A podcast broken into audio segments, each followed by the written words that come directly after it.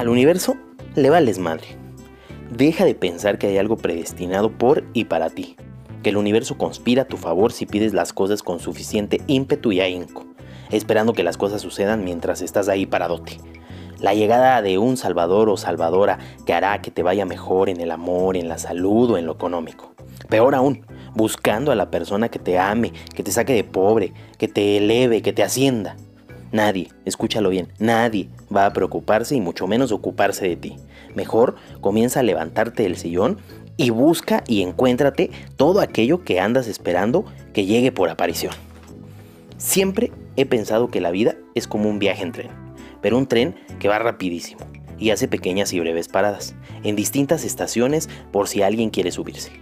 Para cambiar, para avanzar, para volver, para llegar más lejos o solo para pasear.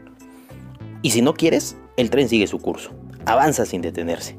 Y si en algún momento no intentas subirte, te quedarás ahí simplemente mirando.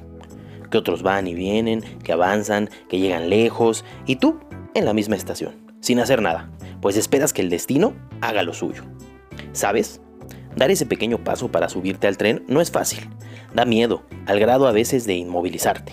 Pero recordemos que el valiente no es el que no tiene temor. Valiente es el que aún con miedo hace las cosas. A veces no sabemos qué hacer o cómo hacerlo. Únicamente y de manera muy tosca te diré, atrévete, de todas maneras te vas a morir. Y es mejor decir que la regaste a que ni siquiera lo intentaste. Atención, una cosa es no temerle a la muerte y otra muy diferente, buscarla. No es una apología a la desgracia. Todos nos vamos a morir, pero no empujen. Lo que quiero que entiendas o al menos reflexiones es que si no te arriesgas, te quedarás siempre con la duda.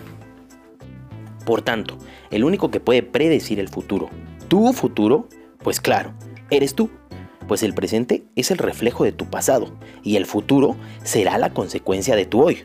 Entonces, si quieres saber qué pasará en el futuro, ve tu presente y fórjalo a tu gusto para que el mañana sea como tú quieras. En serio, el universo a él no le importas. Carl Sagan lo decía muy bien. El universo no está en armonía con los humanos. La extinción es la regla, la supervivencia la excepción. El universo no parece ni benigno ni hostil, simplemente es indiferente a las preocupaciones de seres tan insignificantes como nosotros.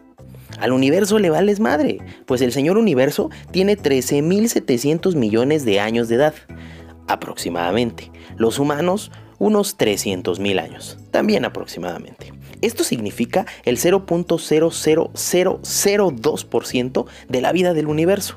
A eso agrégale que la Vía Láctea es una entre 2 billones de galaxias, aproximadamente.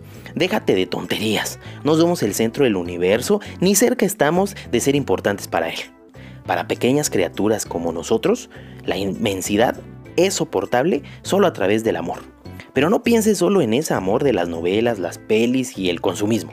Amor a la vida, a la naturaleza, a lo que haces, a tus sueños y convicciones, a tus principios y creencias, a ti mismo. Y todo esto será lo que le dé sentido a tu existir.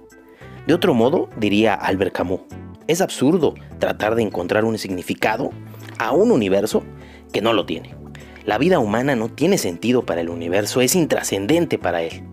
Es por esto mismo que la existencia adquiere un valor inestable y que con todos los sufrimientos que la existencia implica, es valiosa y digna de vivirla.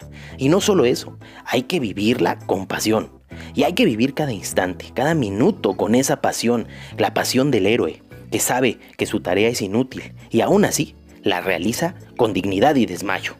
Por muy absurda que parezca nuestra existencia, vive con pasión, equivócate, ama, sé feliz, porque somos tan absurdos que quizá nadie nos recordará. Y recuerda, nada está escrito, pues incluso las personas más creyentes del destino y la imposibilidad de hacer nada para modificarlo, incluso ellos miran antes de cruzar la calle. Un tábano posmoderno.